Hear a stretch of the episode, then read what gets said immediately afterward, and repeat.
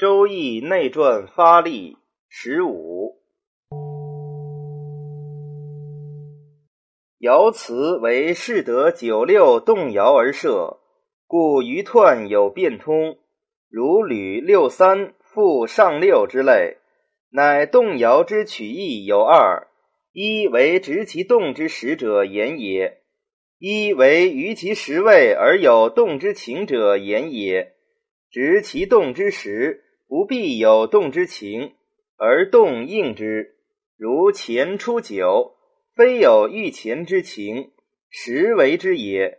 是瞻者当其时，则道宜如是，非有欲用之意，而故不可用也。凡此类，以所执之时位言也。一则卦得本如是矣，非其吉凶之必然也，乃乎情动于中。而与此爻得失之理相应，则爻因情之动而告之以动之吉凶。如同人以一阴应群阳，本有鱼也之亨；而六二以应而动其情，以思合于五，非其实未然也，情之动也。凡此类，以人之情专于此而移其全体。则以情之动而告以动之得失也。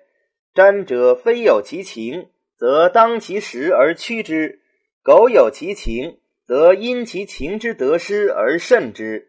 此所以名于忧患之故，而为通志成物之道。